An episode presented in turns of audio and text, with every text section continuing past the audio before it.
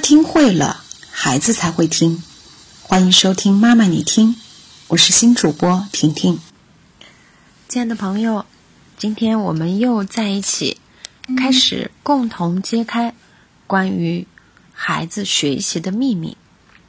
在上一次呢，我跟你一起分享了有三种内感官的类型，不知道你是否还记得？内视觉、内听觉和内感觉。我相信分享了这三种内感官的类型之后啊，一定会激发你很多的兴趣和好奇。我自己到底是哪一种类型的呢？我的孩子又是什么样的类型？怎么样去运用和提升呢？在今天，我想跟你一起探讨三个问题。第一个，三种不同的内感官类型，它都有哪些行为特点？第二。我们该如何和不同内感官类型的人交往、打交道？第三，孩子在学习上，内感官类型该如何去支持他们？我们先来看一看三种内感官类型都有哪些行为模式。先说说惯用内视觉的人吧，因为他处理事情所有的信息都是用眼睛的。所以，他同时可以接受到非常多的信息，也处理的非常的熟练。他在说话的时候啊，头会比较上扬，手上的动作会快多，并且呢，大部分都在胸部以上这个位置不停的比划。内视觉的人特别喜欢颜色鲜明、线条活泼、外形美丽的人事和物，喜欢多变化。快速度，同时环境整洁、摆设整齐的地方，小动作会多一点，不太容易集中注意力，经常会走来走去，并且呢，在批评别人的时候，说话总是会三言两语就说清楚，简单直切主题，做事情更在意的是重点，而不在乎细节，更喜欢看大方向。这样的人呢，整体来讲就是给你一个比较急、比较利索的感觉。我们再来看看内听觉型的人，他是怎样的处理模式？在处理事情的时候啊，他首先是用双耳去接收信息的，所以他说话就比较详尽，会有一些重复的情况出现。和内视觉不同的是，他比较在乎事情的细节。也比较爱说话，往往一说就停不下来。对于环境的要求呢，难以忍受噪音，喜欢特别优美的声音，同时不能够忍受别人在说话的时候有错别字。做事说话都很有节奏感，特别注意的是步骤和流程，喜欢按部就班的做事情。通常在说话的过程中呢，还有一些描述性或者象征性的声音，比如说呼噜呼噜的喝汤，踢踢踏踏的走路，还比较喜欢用一些连接词。为什么这样呢？因为呀，怎样怎样，上一步说的是什么呢？下一步怎么样怎么样？他们特别喜欢找能够聆听他们的人。经常出现的手势就是托着耳朵、托着腮，并且啊，走路的时候会很有规律，不快也不慢。坐着的时候呢，眼神转动比较多，喜欢自言自语，在心里面讲话。这个就是我们说的内听觉型的人。我们再来看一看内感觉型的。内感觉型在处理事情的时候。更多的是用心去感受、去领悟，他特别注重人和人之间的关系，喜欢别人的关心，喜欢别人多询问他的感受、情绪、心境什么的。但是我们会发现，正因为在意的是感觉，所以穿衣服呀也比较喜欢随性舒服，甚至在他的身上我们会看到两种不搭的颜色。比如说红色和绿色，红色和蓝色，这样的颜色也会出现，而且他丝毫不觉得有什么问题。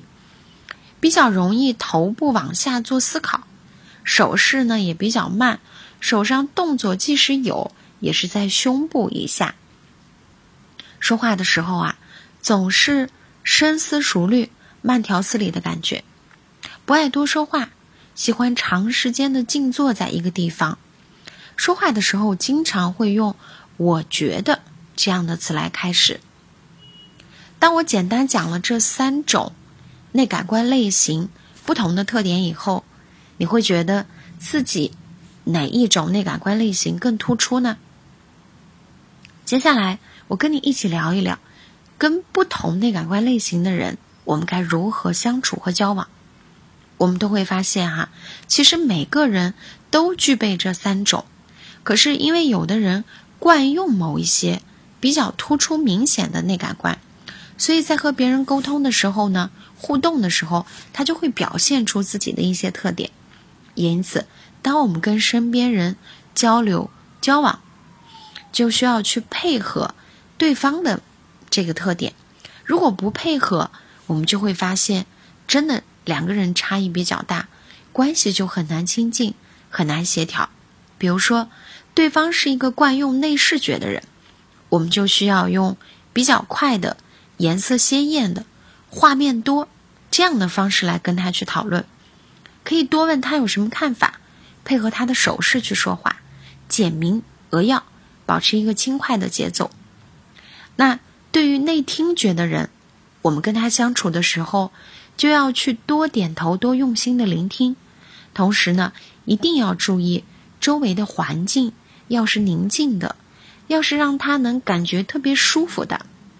说话讨论事情的时候啊，要一步一步的说明白，把先后次序要搞清楚，规则做法也要写明白，复杂的内容要能够说的非常的清晰，或者呢，用一些比较押韵的语句，顺口溜，让对方觉得他听起来更容易、更有趣。我们跟他在一起讨论的时候，要多问一问。他有什么要补充的地方，请他谈一谈。而跟内感觉的人在一起配合，我们就要尽可能的跟他面对面的交谈，这远远要胜于电话沟通的效果。要多用一些比较慢的速度，跟身体接触的方式来询问他的感受，因为他内心里是非常渴望被了解、被接纳的。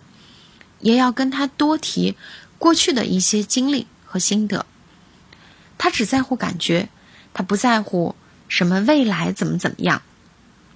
因此啊，如果我们跟一个人去谈他的未来，少谈那个价值感，让他最好能够亲眼看到或摸到未来的某些景象的东西，甚至让他能够创造一个画面。所以跟他在一起，我们说话速度要慢，要沉下来，会多问他。你觉得这个事情怎么样？你还有什么担心的部分？可以跟我谈一谈你的感受吗？刚才这三种呢，就是我简单的跟大家分享如何跟不同内感官类型的人去相处，这样的一个配合的过程，就会让我们交往的过程中更加的主动有效。那最后，我们再来了解一下我们的孩子如何。去配合他的内感官类型，让他的学习变得更加有效率呢？你知道，如果你的孩子是属于内视型的，我们就要给他多做示范，要给他有一些多颜色的道具，给他一些多变化的描述，并且说话的时候啊要快一点。如果我们太慢了，他就会变得没有耐心，专注力就会跑掉了。假如是听觉型的孩子。我们跟他在一起的时候啊，要去多用押韵的词语跟孩子交流，他就会觉得听着很好玩，他也愿意听。如果是感觉型的孩子呢，我们不妨多给他讲故事，去描述故事里面那些不同的情绪感受。他很在意的是这件事情的意义，他对这件事情的理解。所以呢，我们在对。内感觉型的孩子要多给他机会，让他自己去尝试，不能什么都代替，什么都包办。如果我们单独跟孩子沟通的时候啊，内感觉型的，你可以让他亲自去尝试体验，这样的一个方式会让孩子增强他的体验和记忆，这样就会让他感觉到里面啊其实奥妙是无穷的。那我们就知道了，不同类型的孩子，其实每一个孩子都有自己不同的学习通道的方式。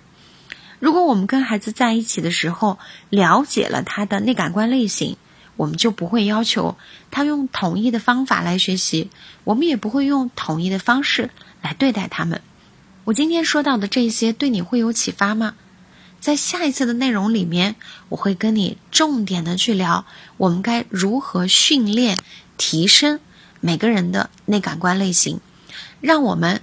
就像三匹马拉着的车一样，每一匹马都动力十足，每一个孩子的学习效率都会更高。